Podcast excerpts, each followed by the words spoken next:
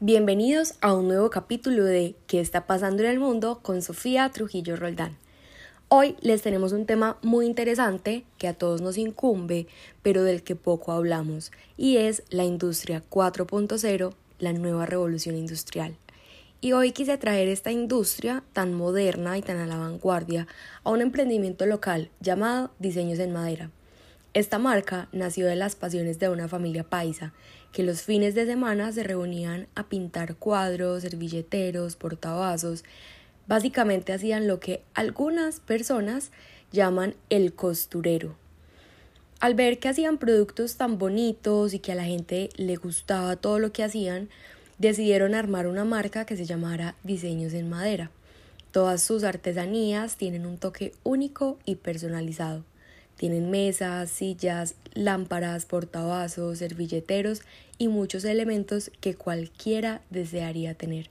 Y pues realmente escogí esta empresa porque tienen un toque de encanto con todo este tema de la industria 4.0 y es que yo creo que todos escuchamos ese término e inmediatamente pensamos en las grandes empresas, multinacionales y marcas reconocidas cuando en realidad todas las empresas del mercado deberían integrarse a esta nueva revolución que estamos viviendo, sin importar el nivel que tengan.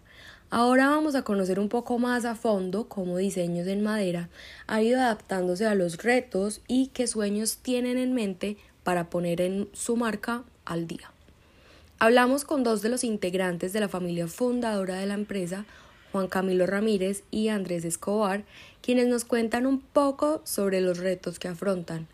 Les preguntamos qué retos de la industria 4.0 podrían afectar a diseños en madera, a lo que respondieron que al ser una microempresa y además enfocada en la realización y comercialización de productos artesanales, uno de los grandes retos es lograr la automatización e incluso en la búsqueda de alcanzar un proceso en cadena ya que muchos productos al ser personalizados tienen cadenas de proceso únicas, lo que dificulta ese proceso pues como de automatización en la cadena. Y otra pregunta que era qué elementos de la industria 4.0 le gustaría añadir para mejorar y o digitalizar su empresa, a lo cual respondieron que en este caso una de las cosas que se han estado implementando en este año es la conectividad y el acceso digital al cliente, toda la experiencia digital que el cliente pueda tener. Es por eso que se han realizado esfuerzos para mejorar los canales digitales por los que el cliente se puede comunicar con la empresa.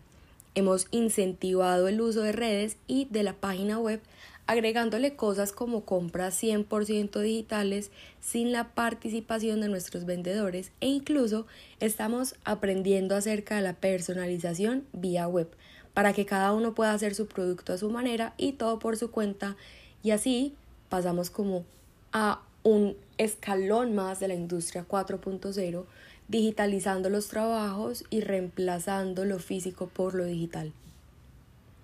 Ellos dos son administradores de negocios y se mantienen a la vanguardia en todos estos temas, y aunque son conscientes de que se deben adaptar al momento, también les gusta mantener su esencia de empresa familiar con una hermosa y acogedora sede física en un muy bonito local en el Parque del Poblado.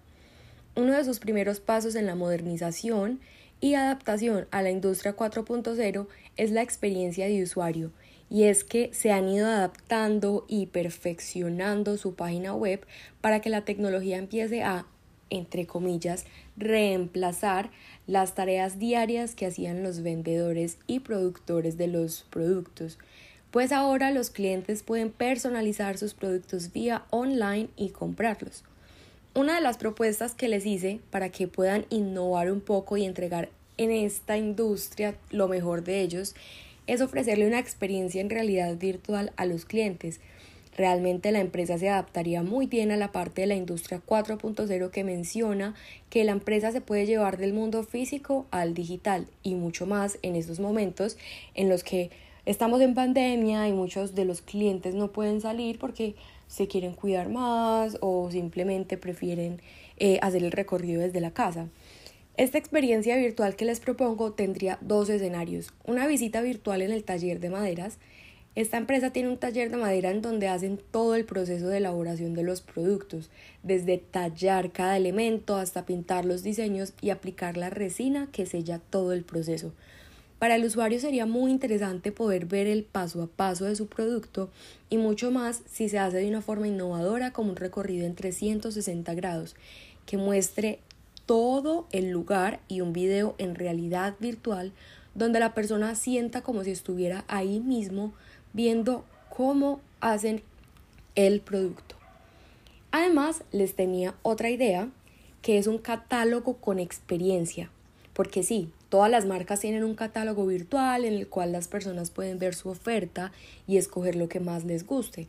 Pero la propuesta para diseños en madera es que tengan un catálogo 100% personalizable e interactivo, que haya alguien online contestando todo tipo de preguntas o volviéndolo 100% 4.0 que creen un algoritmo o alguna aplicación, software que se encargue de responder las preguntas según cómo se cuadre, eh, por así decirlo, la programación.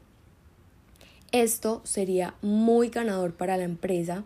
También podrían tener la opción de que el cliente personalice su producto desde cero, que literalmente ellos digan quiero esta madera, quiero eh, esta resina, este diseño y así.